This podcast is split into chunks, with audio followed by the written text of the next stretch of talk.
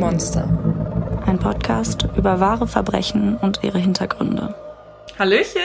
Hallo und herzlich willkommen zu einer neuen Folge. Ich bin Maren. Und ich bin Stefanie.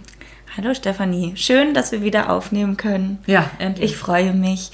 Ähm, ich möchte mich direkt zu Anfang bei allen bedanken, die mir Bei allen gut meinen Fans. bei allen meinen Fans, nein, bei allen Leuten bedanken, die sich so ähm, ja so lieb und nett mit den gute Besserung wünschen ähm, auf die Insta Story von uns gemeldet haben und es freut mich zu erzählen, dass es mir jetzt halt wieder besser geht. Habt ihr vielleicht auch in unserer Insta-Story von gestern gesehen. Da waren wir schon wieder frühstücken zusammen.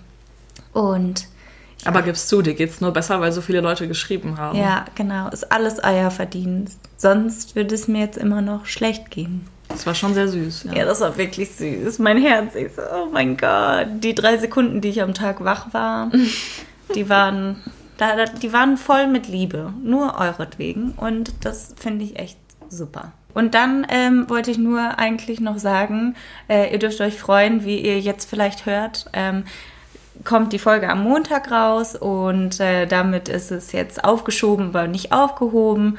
Und ähm, am Mittwoch kommt dann wie gewohnt auch wieder die neue Mördermittwoch Menschen- und Monster-Folge. Also ihr habt die lange Wartezeit jetzt quasi schon Genau. hinter euch und habt deswegen jetzt innerhalb von drei Tagen.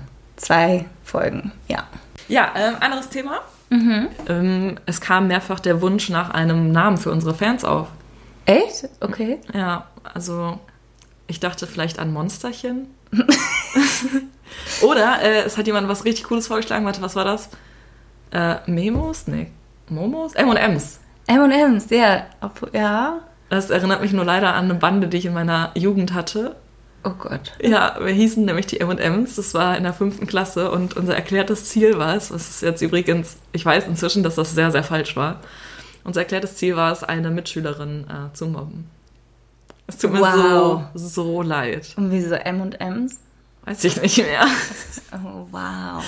Aber Hattet wir hatten, ihr beide- sogar, wir hatten sogar Banden-T-Shirts. Alter. Habt ihr, also es muss ja dann auch jemand für euch gemacht haben, das Banden-T-Shirt. Habt ihr dieser Person erklärt? Es muss Nee, ja, wir haben das schon selber gemacht, einfach mit so. so. So, Textmarkern quasi. Ja, also wenn ihr da ähm, Ideen oder Vorschläge habt, dann ähm, ja schreibt es immer, uns. immer raus damit. vielleicht Das- auch sowas wie Menschleins. Ich hoffe, dass die meisten bei uns äh, sowieso schon kleine Menschleine, Menschleins sind. Wahrscheinlich, ja. Men die, wir sind die Men Menschis. Monsties. Oh. Wow, nein. Okay, lassen wir das. Ja, ähm, ich glaube, unser, es ist jetzt auch schon relativ spät. Ich glaube, das Kreative überlassen wir Euch. Ähm, also den euch. Leuten, die es wirklich können. Ja, genau. Und ähm, ansonsten widmen wir uns diesem Thema zu einer christlichen Uhrzeit. Ja, ich würde sagen, wir starten auch einfach direkt mal in ähm, den heutigen Fall rein. Und ähm, nachdem wir ja letztes Mal in Amerika waren, kommen wir heute wieder nach Deutschland. Und ähm, da hätte ich ganz zu Anfang eine Frage an dich, Stefanie. Bitte machen. Glaubst du an das Schicksal, also dass Sachen aus einem bestimmten Grund passieren? Absolut nicht. Nee. Echt nicht? Nee, weil ich glaube, das ist einfach eine sehr einfache ähm, Antwort ist darauf, dass man sich nicht selber anstrengen muss, um die Dinge zu erreichen, die man will, weil man der Meinung ist, dass es sowieso so kommt, wie es kommen soll. Auch wenn einige von euch das bestimmt anders sehen und ich will damit niemanden angreifen, aber das ist halt, ja, einfach so. Oh, crazy. Also ich glaube, dass man das selbst in der Hand hat. okay, ja, ich äh, bin ganz vom Gegenteil überzeugt. Also ich glaube ganz, ganz fest ins Schicksal und Oh, daran, dass Dinge aus einem bestimmten, also wie sagt man auf Englisch so schön, everything happens for a reason. Und da glaube ich ganz, ganz stark dran. Ähm, aber cool, dann haben wir, da bin ich mal gespannt, was du zum Ausgang des heutigen Falls sagst. Denn äh, der heutige Fall zeigt, dass durch einen Zufall ein Doppelmord geklärt werden konnte. Der heutige Fall, den habe ich in einem Buch gefunden und zwar überführt Spektakuläre Fälle der Kriminaltechnik von Guido Limmer. Und ähm, der ist auch schon ein bisschen so wie dieser Zigarettenmafia-Fall und ähm, zwar geht es da viel um die Polizeiarbeit und ähm, wie die halt den Täter am Ende gefunden haben. Es ist aber bei Weitem nicht ganz so, wie es in dem anderen Fall war, dass es da nur um die Polizeiarbeit geht. Auf jeden Fall hat einer dieser Arbeitspunkte und da kann ich jetzt noch nichts sagen, sonst nehme ich was vorweg, ähm, auch mit meinem persönlichen Studienhintergrund zu tun und deswegen hat mich das auch sehr interessiert. Es ist Samstag, der 11. September 1993.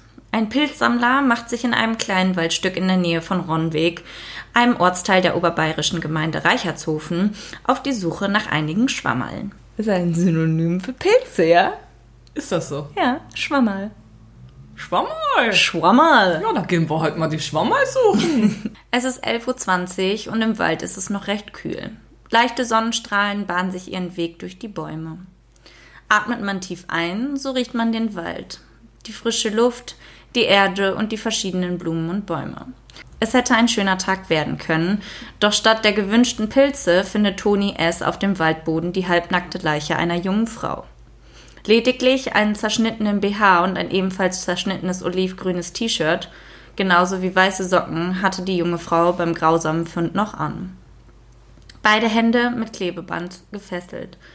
Eine blaue Jeans, ein Slip und Sneakers lagen nur wenige Meter entfernt. Der kleine Kleiderhaufen, welcher scheinbar ihre restliche Kleidung zu sein schien, wurde geknüllt und achtlos dorthin geworfen. Tony S. informiert so schnell er nur kann die Polizei und diese trifft gegen 12.45 Uhr am Tatort ein.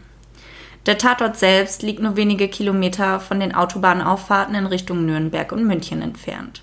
Die Beamten beginnen die Spuren zu sichern. Auf dem Grasweg am Rande des Waldstücks können Reifenspuren festgestellt werden. Und einige Schritte von der weggeworfenen Kleidung werden eine leere Colaflasche sowie die Plastikhülle einer leeren Taschentuchpackung sichergestellt. Zwei Stellen im Gras sind auf einer rechteckigen Fläche plattgedrückt. Auf den ersten Blick deutet alles auf ein Sexualverbrechen hin, denn die Leiche ist, wie bereits erwähnt, kaum noch bekleidet. Das, was sie noch trägt, ist in Fetzen. Sie liegt auf dem Boden, die Beine weit gespreizt, an ihrem Hals klar erkennbare Würgemale. Vermutet wird also, dass die junge Frau im Zusammenhang mit der Vergewaltigung ermordet wurde. Es gilt nun, alle wertvollen Spuren, die irgendwelche Hinweise auf den Täter geben könnten, zu finden. Abstriche im Intimbereich werden genommen und der restliche Körper wird mit Teserstreifen abgeklebt, um mögliche Fasern zu sichern. Die junge Frau ist zu diesem Zeitpunkt noch eine Unbekannte. Sie trägt keine Ausweispapiere bei sich und auch außer der umliegenden Kleidung gibt es keine weiteren Anhaltspunkte. In der linken Gesäßtasche der Jeans findet man jedoch recht schnell einen Fahrschein aus der tschechischen Stadt Liberec mit der Nummer 322869 und einen Zettel mit einer ausländischen Anschrift. Am Arm trägt sie eine Uhr der russischen Marke Tschaika. Das war's dann aber auch erstmal. Doch auch diese Hinweise bringen die Beamten der Identität zunächst nicht näher. Erst gut eine Woche später, am 18. September gegen Abend, meldet sich eine Reiterin bei der Polizei. Sie habe rund 17 Kilometer vom Fundort der Leiche zwei dunkelblaue, ca. 25 Kilogramm schwere Rucksäcke gefunden.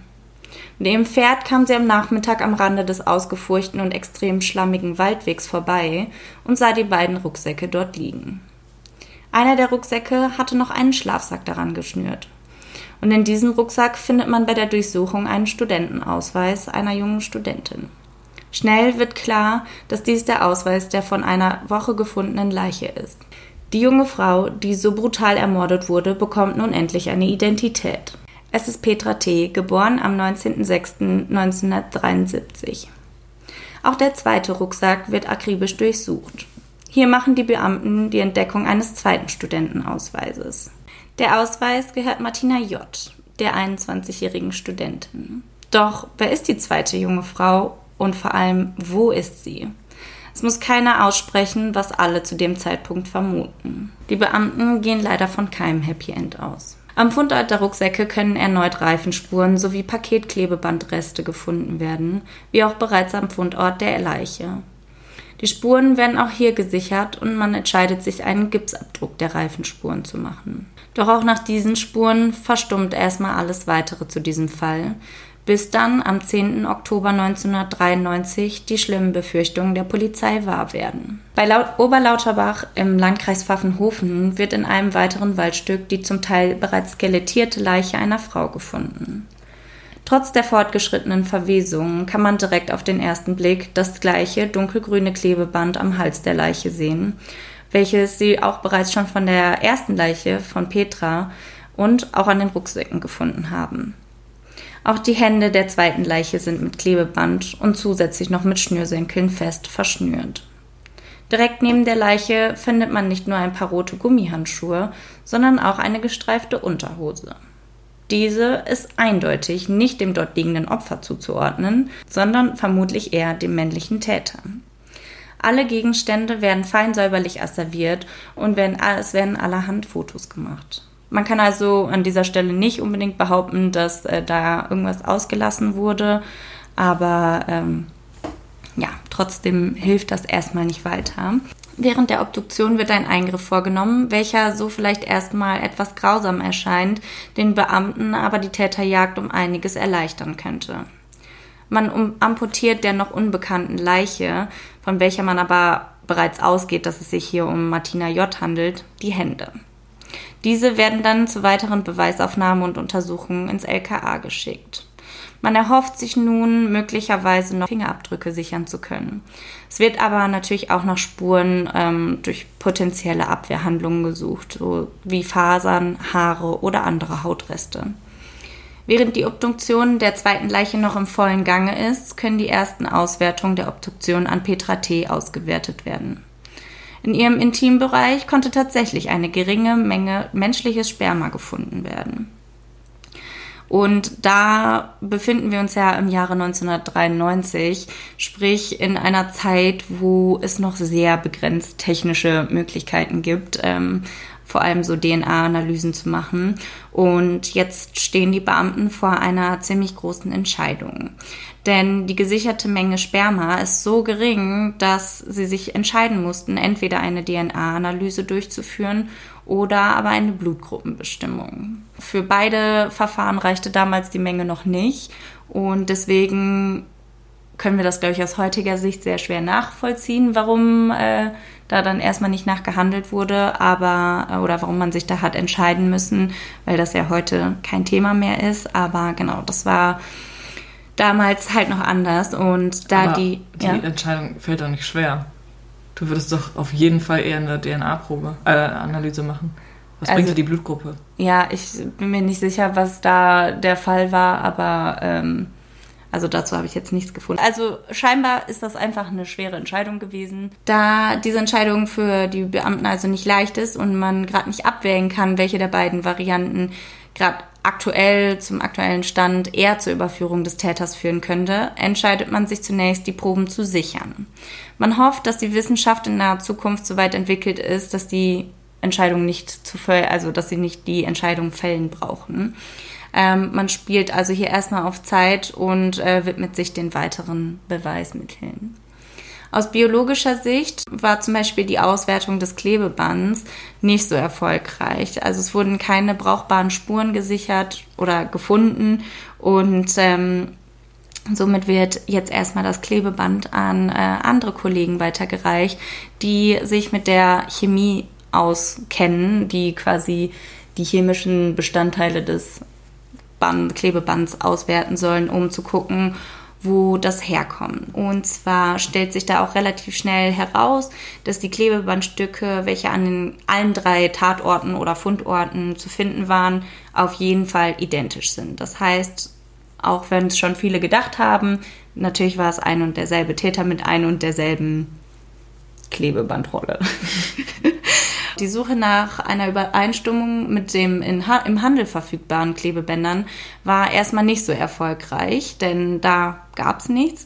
Und dann haben sie halt angefangen, verschiedene Firmen anzufragen. Und tatsächlich bei der Firma Bayersdorf kann dann bestätigt werden, dass dieses Klebeband bei denen zur Massenkonfektionierung verwendet wird und nicht für Privathaushalte frei zugänglich ist oder also dass das halt für die privat gemacht wird, so, mhm. um deren Sachen zu konfektionieren. Und man müsste ja jetzt meinen, okay, wenn da ja jetzt jemand irgendwie limitiert nur Zugang hat, dann müsste es ja das Ganze irgendwie zumindest ins Rollen bringen.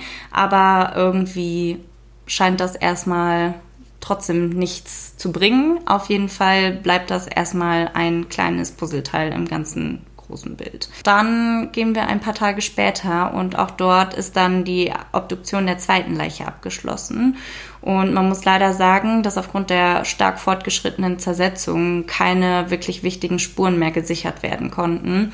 Und deswegen konnte man leider auch nicht explizit bestätigen, dass äh, zum Beispiel die, was die Todesursache war. Und man hat ja vermutet, dass es Erdrosselung war, aber da zu diesem Zeitpunkt schon der Kehlkopf von der jungen Frau so zersetzt war, konnte man das leider nicht mehr nachweisen. Auch weitere Beweisstücke, wie zum Beispiel die Unterhose oder die roten Gummihandschuhe, werden ähm, eingängig begutachtet. Auch hier ergeben sich leider keine relevanten Spuren. Es gibt weder Blut noch Sperma oder andere Anhaftungen. Es gibt einfach nichts. Und auch wenn ohnehin wenig Asservate derweil irgendwelche Spuren ergeben, ähm, so gibt natürlich logischerweise, auch weil es deren Job ist, niemand da auf und versucht irgendwie sich an dem letzten Strohhalm noch festzuklammern. Da gibt es aber immer noch ein paar Sachen, die auf jeden Fall untersucht werden können, denn auch die am Fundort der ersten Leiche sichergestellte Colaflasche wird dann unter die Lupe genommen, aber nicht etwa auf der Basis von DNA oder irgendwelchen anderen biologischen Spuren, sondern man guckt erstmal, wo kommt die Flasche überhaupt her? Kommt die aus der Umgebung oder ist sie vielleicht sogar aus dem Ausland, wurde die von den Mädels mitgebracht? Und ähm, auf dem Etikett ist dann relativ schnell zu erkennen, dass die, äh, wann die Flasche abgefüllt wurde. Das war im Juli 1993 und zwar in Lüneburg und nicht in der Umgebung der Tatorte. Da kann man jetzt erstmal nicht daraus ablesen, wohin die Flasche dann genau ausgeliefert wurde, ähm, sprich an welchen Supermarkt oder Kiosk, aber es lässt sich herausfinden, dass die Flaschen, die in der Umgebung verkauft werden, nicht von dem Lüneburger Standort abgefüllt werden. Also heißt es, dass der Täter auf jeden Fall zwischen Juli und September 1993 irgendwo im Norden gewesen sein muss. Das weiß man jetzt schon mal oder vermutet das zumindest. Ähm, genau, kommen wir dann zu dem nächsten Beweisstück, was wir haben, oder potenzielles Beweisstück, und zwar die Reifenspuren, die da in diesem matschigen Tatort hinterlassen wurden.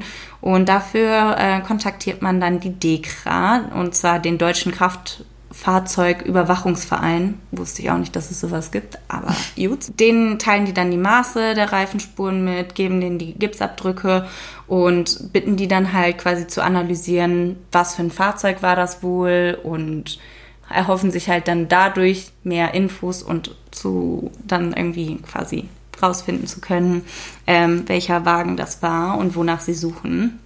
Und ja, die DEKRA sagt dann, dass es sich ähm, aufgrund der Begebenheit des Bodens und der Abdrücke um ein Auto mit Anti-Schlupfregelung handeln muss.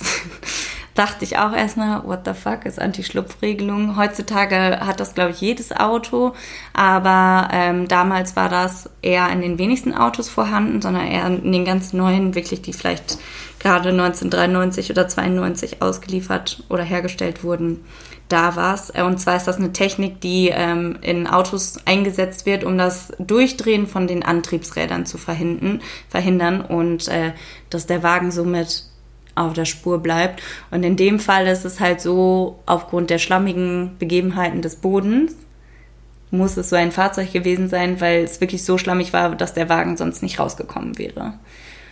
Das steht schon mal fest. Die haben denen jetzt erstmal eine Liste mit Fahrzeug- und Reifentypen gemacht, die hierfür in Frage kommen. Jetzt kommen wir dann zu dem Teil, weshalb ich mich persönlich für den Fall interessiert habe, als ich ihn gelesen habe. Denn ähm, wie ihr vielleicht wisst, habe ich mein Studium ähm, in der Textilbranche oder im Textilbereich ähm, gemacht und Jetzt geht's um die Textilien. Denn im weiteren Verlauf werden dann auch Techniker und Spezialisten aus dem Gebiet der Textilien zu Rate gezogen. Und sie sollen die Kleidung, aber auch die Rucksäcke der Opfer auf fremde Faserspuren untersuchen. Denn eins ist sicher, egal wo man sich aufhält und wo man sich irgendwie gerade mal rumtreibt, man nimmt von überall irgendwelche Fasern mit auf. Und das heißt, es muss auf jeden Fall was zu finden sein. Ähm, untersucht werden beide Leichen ebenso wie die Rucksäcke. Und tatsächlich macht man hier schnell eine Entdeckung. Es werden insgesamt neun winzig kleine Fasern gefunden. Sie sind so winzig, dass sie zum Teil nicht größer als ein bis zwei Millimeter sind. Und ähm, da handelt es sich um zwei verschiedene Fasern. Der eine ist eine schwarze Baumwollfaser und die restlichen sind olivgrüne Polyamidfasern. Die letzteren sind sehr dick und stammen mit sehr hoher Wahrscheinlichkeit aus dem Automobilbereich. Sprich, man geht davon aus, dass es halt aus dem Wagen des Täters kommt. Und dass es da irgendwie zum Beispiel dieser Boden im Kofferraum ist oder mhm. die Fußmatten. Da die aber kein, an den Schuhen und an den Socken keine Fasern haben, geht man davon aus, dass es aus dem Kofferraum kommen muss. Auch wenn man hier mit der Bestimmung der Fasern wieder ein weiteres Stück in Richtung Ziel zu kommen scheint, so gibt es leider vorerst keine Übereinstimmung der Fasern ähm, mit den von der DEKRA gelisteten Fahrzeuge. Und man behält das jetzt erstmal im Hinterkopf und macht sich dann auf die Suche der nächsten Indizien. Der aktuelle Stand ist also der folgende. Bei den Opfern handelt es sich um die zum Tatzeitpunkt 20-jährige Petra T. und die 21-jährige Martina. Beide sind tschechischer Abstammung und studieren an der Textilfachschule in Liberec. Sie wollen gemeinsam ähm, von Nordböhmen per Anhalter nach Südfrankreich trampen, denn dort angekommen wollen die beiden äh, bei der Weinlese etwas Geld dazu verdienen. Man vermutet natürlich, dass es die beiden damit auch irgendwie ins falsche und tödliche Auto verschlagen hat. Was die bayerischen Beamten zu dem Zeitpunkt allerdings noch nicht wissen, ist, dass sie der Zufall zu dem Täter führen wird.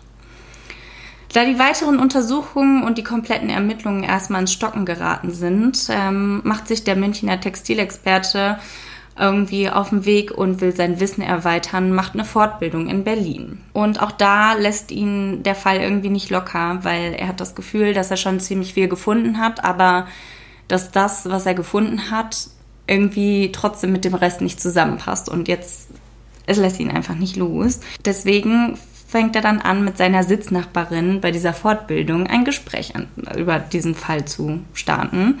Und seine Sitznachbarin ist, wie der Zufall es will, eine Beamtin aus Hamburg.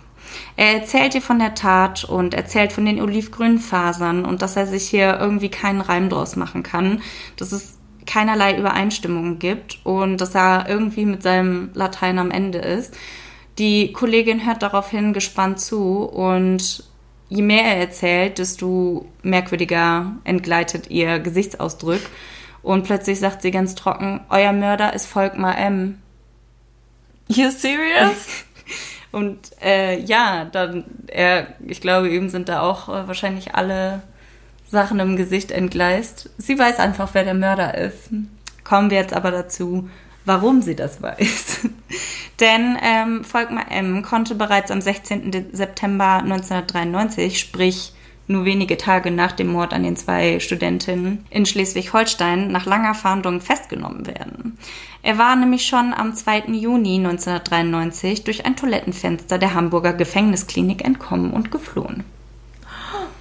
Plot Twist. Di, di, di, genau, laut ihrer Aussage ist Volkmar M. nämlich ein Verbrecher, welcher einen, bei seiner Flucht einen Wagen mit grünem Flor gefahren hat. Und da kommt alles zusammen. Und um die Vermutungen, die die beiden jetzt haben, zu bestätigen, tauschen die beiden Kollegen dann nach der Beendigung der Fortbildung erstmal die Fasern aus, wie so Pokémon-Karten. So, lass mich mal deine Fasern sehen. Hier, bitteschön.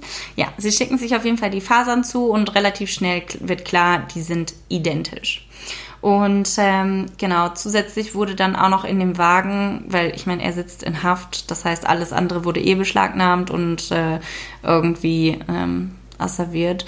Und genau, in dem Wagen gibt es dann noch eine lila Decke und auf dieser lila Decke befinden sich einige schwarze Baumwollfasern und das ist auch übereinstimmend mit dieser schwarzen Baumwollfaser, die auf einer der Leichen gefunden wurde. Dann lassen sich auch insgesamt bei allen Sachen, die die Beamten aus Hamburg bei der Festnahme von ihm quasi beschlagnahmt haben, lassen sich darauf dann noch weitere Fasern und Spuren sichern, die mit Sachen, also Fasern und Spuren, die man vorher nicht hat, mit irgendwas in Einklang bringen können, auf den Sachen bei den Tatorten jetzt hier in Bayern gefunden. Da nun so viele Indizien für Volkmar M. als mutmaßlichen Täter sprechen, wagen es die Beamten auch, dann die wertvolle kleine Probe von diesem Sperma zu testen.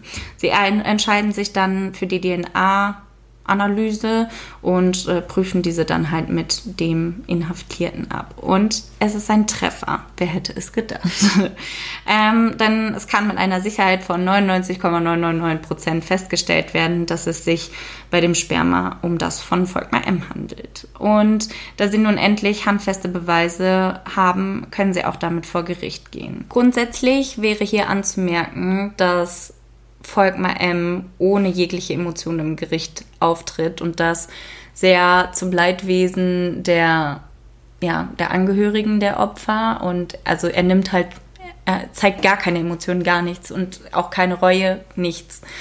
Und naja. Weißt du, wofür er ursprünglich im Gefängnis war? Ähm, komme ich gleich noch zu. Ah, okay, sorry.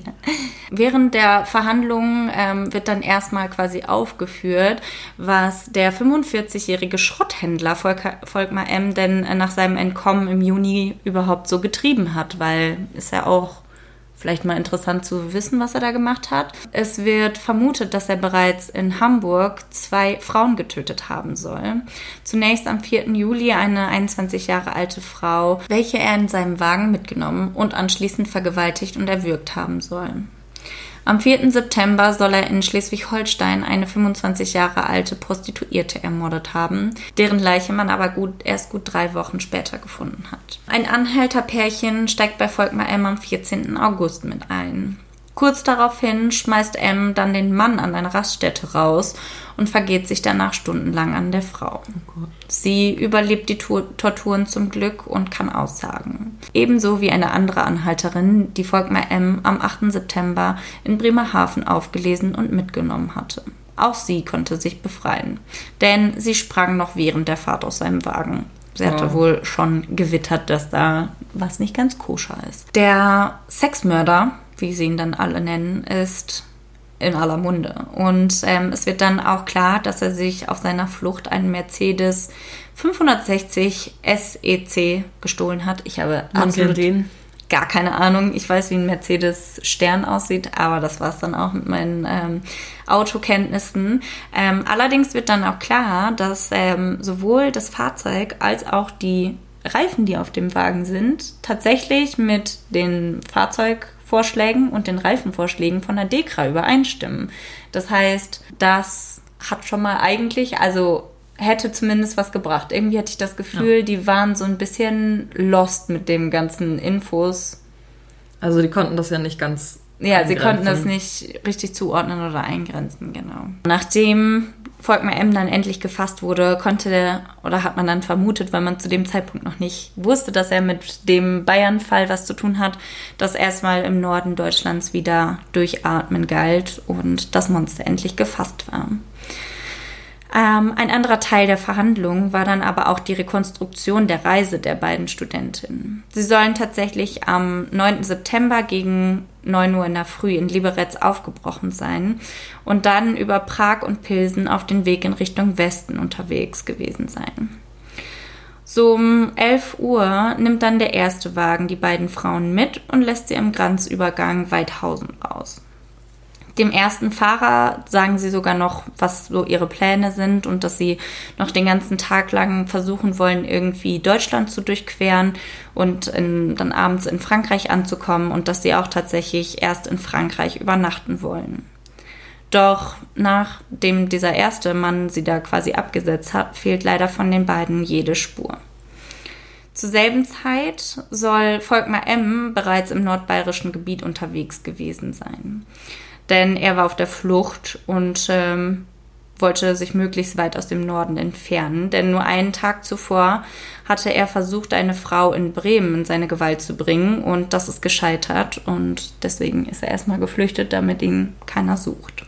Zwischen dem 9. und 10. September muss Volkmar M. nun die beiden Frauen irgendwo getroffen haben und ähm, das schien an einer Tankstelle erfolgt zu sein sie hat sie irgendwie blabert und die haben ihm erzählt, was ihre Pläne sind und dann sind sie eingestiegen und er ist losgefahren.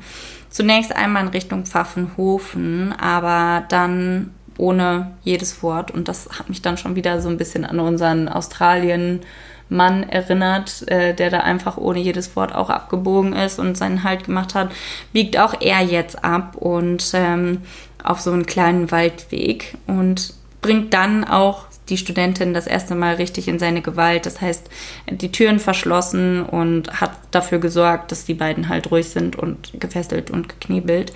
Und ja, dann misshandelt und missbraucht er sie das erste Mal. Da, wo er dann quasi die beiden auch, ich sag mal, präpariert, ähm, wirft er dann auch direkt die Rucksäcke raus und da auf den matschigen Weg, wo sie dann am Ende auch gefunden werden. Er fährt dann erstmal weiter und einige Kilometer später zerrt er dann das erste Mal Martina aus dem Wagen und schneidet ihre Hose und Unterhose auf und vergewaltigt sie. Zu diesem Zeitpunkt blutet Martina von der vorherigen Misshandlung bereits sehr doll. Trotz der Höllenqualen oder vielleicht auch gerade deshalb bemüht Martina sich immer mehr, sich zu wehren. Sie schafft es letztendlich, den Knebel aus ihrem Mund zu entfernen und schreit, so laut sie nur kann. Ein Zeuge will nachträglich zur selben Zeit in der Nähe zwei laute und schrille Schreie gehört haben, die seiner Meinung nach eindeutig von einer Frau stammten. Und dann war es wieder ruhig. Und wir vermuten hier nur an der Stelle oder beziehungsweise die Polizei und das Gericht vermutet, weil er dazu keine Aussage getätigt hat, dass er wahrscheinlich ein weiteres Risiko irgendwie aufzufliegen eliminieren wollte und hat sie somit vermutlich erwürgt. Und lässt sie dann einfach da auf dem Boden liegen, als wäre sie so ein Stück Müll, keine Ahnung. Und dann fährt er erstmal mit Petra weiter. In der Nähe von Ronweg angekommen, zerrt er dann auch Petra aus dem Wagen. Auch sie wird dann von ihm vergewaltigt und zur Verdeckung der Tat am Ende erdrosselt. Nur wenige Tage später macht sich Volkmar M. dann wieder auf den Weg gen Norden, wo er dann bereits, wie ich ja vorhin schon gesagt habe, am 16. September, nur fünf Tage später, festgenommen werden kann. Wo, wie, was, weiß ich jetzt tatsächlich nicht. Das war da nicht beschrieben, aber naja, reicht ja auch erstmal, dass er eingefangen wurde. Zuvor hatten die Beamten also immer wieder kleinere einzelne Spuren, Indizien und Hinweise. Aber keiner dieser Hinweise alleine hatte sie zum Ziel geführt, obwohl schlussendlich sowohl die Fahrzeuge und die, also die Fahrzeug- und Reifenbeschreibung der Dekra einwandfrei übereinstimmte und die Phasen, Fasern auch mit denen im Wagen identisch waren und dass sich halt auch Blut in dem Wagen befand. Aber das wussten die ja zu dem Zeitpunkt nicht genau, weil sie da den Wagen noch nicht hatten. Aber ähm, genau, keins dieser Puzzleteile hätte alleine irgendwie für einen Prozess gereicht. Schon mal wussten sie gar nicht, wohin damit, also gegen wen. Ähm, und genau, keins von diesen Sachen hätte auch irgendwie für eine Verurteilung gereicht.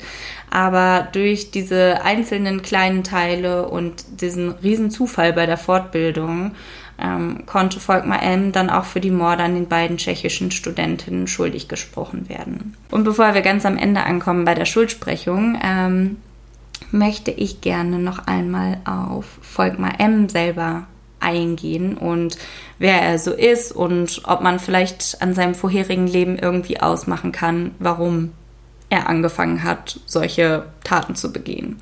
Volkmar M. kommt 1948 als Kind einer Landfahrerfamilie zur Welt. Und als M gerade einmal neun Jahre alt ist, wird sein Vater durch einen Schuss ermordet. Nachdem die Mutter dann in Hamburg sesshaft geworden ist, kommt Volkmar auch das erste Mal in die Schule. Was ich schon ziemlich spät finde mit neun Jahren. Auf jeden Fall. Mit neun Jahren bist du doch im Normalfall, neun oder zehn kommst du doch schon in die fünfte Klasse, Ja, oder? zehn. Ja, äh, auf jeden Fall sehr heftig. Da fehlen dir ja auch irgendwie soziale Kontakte zu Gleichaltrigen, soziale Ja, und Lesen und Kompetenzen, alles fehlt dir. Ähm, die Schule verlässt er dann nämlich auch letztendlich ohne Abschluss und macht auch keine Ausbildung oder sonstiges. Ähm, doch zum Leben und vielleicht auch Überleben handelt er dann erstmal eine Weile mit Teppichen und ganz am Ende dann mit Schrott. Voll schön. 1975 heiratet M das erste Mal und daraufhin wird auch bald sein erster Sohn geboren. Nur drei Jahre später verstirbt seine Frau leider an einem Herzfehler. Und was dann passiert, finde ich moralisch sehr fragwürdig, denn ähm, er geht daraufhin eine Beziehung mit der 16-jährigen Schwester seiner verstorbenen Frau ein. Also das ist schon krank und ähm, nach dem Motto, man nimmt, was man kriegen kann. ja, und zu dem Zeitpunkt ist er auch ungefähr 30 Jahre alt. Also das finde ich schon, also noch doppelt fragwürdig. Wäre das nicht schon genug Weirdness? Zeugt er dann einige Zeit später mit einem 13-jährigen Mädchen sein zweites Kind. No. Noch ein Sohn. Hoffentlich sind seine Söhne nicht so geworden wie er. Und ähm, zwischen 1984 und 86 führt er dann auch eine kurze wilde Ehe mit einer Prostituierten. Aber das war dann auch nicht so richtig das Gelbe vom Ei scheinbar. Haben sich wieder geschieden. Ähm, genau. Und dann, weil, ich meine, man muss ja in seinem, in seinem Stil bleiben, ähm, geht er dann noch eine sexuelle Beziehung mit der zweiten Schwester der verstorbenen ersten Frau. Alter, nicht sein Ernst. Also, Folg mal, ähm, kannst du nicht machen. ja, und jetzt wird's noch besser. Die dritte Schwester? Nein. Sein Kind? Ähm, die Beziehung endet dann zwei Jahre später, weil Volkmar sich scheinbar an der zehnjährigen Tochter von ihr vergangen hat. Ja, wir gucken uns nur fassungslos an und ähm, ja. Insgesamt kann man sagen, Volkmar M. ist kein unbeschriebenes Blatt und bald finden sich ca. 34 Einträge zu seiner Person in dem Bundeszentralregister. Darunter Einträge wegen Betrugs, Diebstahl, schweren Diebstahls, Verstöße gegen das Betäubungsmittelgesetz, Bedrohung, sexueller Missbrauch und schwere räuberische, schwere räuberische Erpressung. Im Fall der zwei tschechischen Studentinnen wird Volkmar M. dann wegen Mordes mit Tateinheit der sexuellen Nötigung verurteilt und in den anderen Fällen wegen Totschlags und Vergewaltigung. Er bekommt dann eine lebenslängliche Freiheitsstrafe mit anschließender Sicherheitsverwahrung und ich bin ganz froh, das zu sagen, er wird somit niemals wieder einen Fuß in Freiheit auf dem Boden Vermutlich. Also, Ja, aber ja, genau. Was für mich den Fall, glaube ich, so interessant gemacht hat oder so spannend gemacht hat, ist, ähm, auch wenn ich zum Teil, und ich hoffe, da seht ihr es mir nach, das war jetzt schon ein bisschen chaotisch mit den ganzen Polizei-Indizien-Sachen und was hat was gebracht und was nicht. Aber dass diese Kleinstarbeit und dass man irgendwie nach was sucht, wo man eigentlich gar keine richtigen Anhaltspunkte hat. Man hatte ja wirklich nichts im Prinzip außer Fasern und Klebeband, die auch nirgendwo irgendwie zupassten zunächst. Ähm, dass man da irgendwie dann durch diesen Zufall so so, so einen Fall halt, also dass man es dann hat lösen können. Stell dir mal vor, der wäre da nicht hingegangen oder stell dir mal vor, der hätte sich neben jemand anders gesetzt und das ist schon ein sehr, sehr großer Zufall. ja, sehr großer Zufall. Und dass er dann auch noch, er- stell dir mal vor, er hätte sich trotzdem neben sie gesetzt und hätte davon nicht erzählt. ja. Also sehr. Deswegen bin ich der fest der Überzeugung, ähm, dass ja, dass halt alles irgendwie aus einem Grund passiert. Ja. Und ähm, genau, der zweite Teil, weshalb ich das so interessant finde, ist, weil ich glaube, einer der größten Teile bei der Überführung jetzt war ja auch das mit den Textilfasern und in dem, ja, in der Geschichte, kann man Geschichte sagen, in der Berichterstattung in diesem Buch generell ähm, hat das einen ziemlich großen Teil noch zusätzlich eingenommen, auch mit der technischen Erklärung vieler Sachen. Das habe ich jetzt mal rausgelassen. Ähm, aber ja, gerade wenn man so den textilen Hintergrund hat, ist das doch schon sehr interessant. Und jetzt habe ich überlegt, vielleicht sollte ich noch mal zusätzlich irgendwie was mit der Kriminal in Uh. Kriminalrichtung machen. Vielleicht kannst du so eine Expertin dann auch werden, so eine Gutachterin vor Gericht für Textilfasern. Ja, jetzt habe ich einen neuen. Äh, Aber dann wärst du in so einem Labor die ganze Zeit. egal, voll geil. Okay, ja. Okay. Go for it. Ja, genau, das war so mein, ähm, ja, mein Hintergrund. Ähm, anderes Ding, der Fall ist tatsächlich nochmal, ich meine, der ist ja jetzt schon äh, ziemlich alt, mehr als, warte, jetzt ist er fast 27 Jahre alt. Und ähm, der ist tatsächlich 2018 oder 19 nochmal im Zusammenhang mit diesem Fall Sophia hochgekommen, wo die Sophia doch auch von so einem Trucker, Trucker so, ähm, mitgenommen wurde und da so viel ja, passiert ist und sie leider da umgekommen ist. Genau, in dem Zusammenhang wurde das auch nochmal quasi aufgeholt, weil das da doch irgendwie zum Teil Parallelen gibt mit den Anhaltern und sowas. Ja gut, aber Volkmar M konnte es ja nicht sein. Wenn Nee, nee, nee, nee. Also ich meine nur, das wurde dann halt, als das halt laut geworden ist, ist halt der andere Fall, haben sich die Leute Ja, nochmal okay. an den Erinnert. Fall erinnert. So, Ja. genau. Genau. Ja, also, was, was sagst du zu dem Fall? Dein Kopf summt und schwirrt oder? Ich finde es auf jeden Fall einfach so krass, also wirklich, was für ein heftiger Zufall. Ja. Und ich sage, es ist ein Zufall, äh, dass die beiden über diesen Fall gesprochen haben. Und also wie badass ist es von der Frau auch bitte zu sagen, der Mörder, den ihr sucht, ist Volkmar M. Ja, so, ist so. bitch, please, so in Ja. your face. Frag mich doch einfach das nächste ja, Mal ist direkt. so. Also finde ich schon ein bisschen cool, Ja. ähm, dass sie auch direkt einfach, ja, wusste, um wen es sich handelt und den Zusammenhang hergestellt hat. Auf jeden Fall auch gut, dass er Sicherheitsverwahrung bekommen hat, Sicherungsverwahrung bekommen hat. Sicherheitsverwahrung. Er wird in so eine kleine Box gesteckt und sicher verwahrt. Ähm, weißt du denn, also wahrscheinlich nicht, aber weißt du, ob er irgendwelche psychologischen Befunde hatte? Mm, nee, das ähm, konnte ich tatsächlich nicht rausfinden. Aber so, wie sich sein vorheriges Leben für mich anhört, gehe ich davon aus, dass er auf jeden Fall Irgendwelche Probleme hat. In irgendeiner Art und Weise abnormal gestört ist. Psychisch von der Norm abweicht, Ja, so. psychisch von der Norm abweicht. Sorry. Um das nochmal PC hier auszudrücken. Ja. Ich frage mich halt, hätten die das wohl raus, also wie lange hätte das gedauert oder hätten sie es überhaupt rausgefunden, wenn jetzt dieser Zufall nicht passiert wäre? Ja, ich frage mich das auch, vor allem, weil sie ja die DNA theoretisch irgendwann auch noch rausfinden hätten können, wenn sie die Probe dann mal bearbeiten. Ähm, aber wahrscheinlich hattest du jetzt auch nicht unbedingt eine DNA-Probe von einem Häftling, der 1993 im Knast saß. Ja, das stimmt. Also wahrscheinlich hättest du die Fingerabdrücke von dem gehabt, aber das hätte ja nicht geholfen. Ja, das stimmt. Ja, ich irgendwie finde ich das generell immer wieder faszinierend, wenn ich darüber nachdenke, was für, also oder wie unfassbar viele Verbrechen vielleicht so vor 20, 30 Jahren passiert sind, die heutzutage so niemals irgendwie Ja, lange nicht un, also genau, so viele Serienmörder, die da irgendwie ihr Unwesen getrieben haben und die einfach nur aufgrund der noch nicht fortgeschrittenen Technik immer wieder davongekommen sind. Oder vielleicht auch wegen schlechter Polizeiarbeit oder sonst was. Aber- es ja geben. also bist du der Meinung, dass die Polizei hier alles getan hat oder ob die da vielleicht ein bisschen. Also ich glaube, sie haben alles getan in meiner Meinung, aber meinst du, die waren vielleicht überfordert mit dem Fall?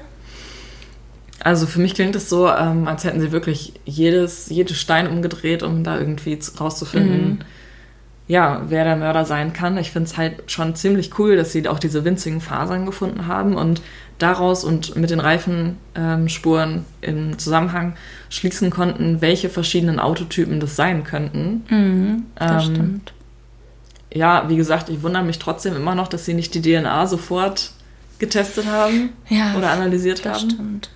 Ich Aber damals waren die Techniken oder die Standards ja einfach noch ganz anders. ja, und dann weißt du, dann verunreinigst du vielleicht mal eine Probe oder sowas und dann ist dann eh hast du sie alles nicht mehr, Ja, ja. genau, und dann ist auch alles hin. Ähm, ich meine, das werden sie sich wahrscheinlich nicht gedacht haben, aber Du ja, scheinst auf jeden Fall eine Vorliebe für Anhalter-Mörder zu haben. Das ist voll mein Ding. Also Leute, ich gebe euch einen gut gemeinten Rat. Bitte fahrt nicht per Anhalter. Nicht hier, nicht im Ausland. Macht's bitte einfach nicht. Ich Auch nicht zu zweit. gemacht. Hast du das schon mal gemacht?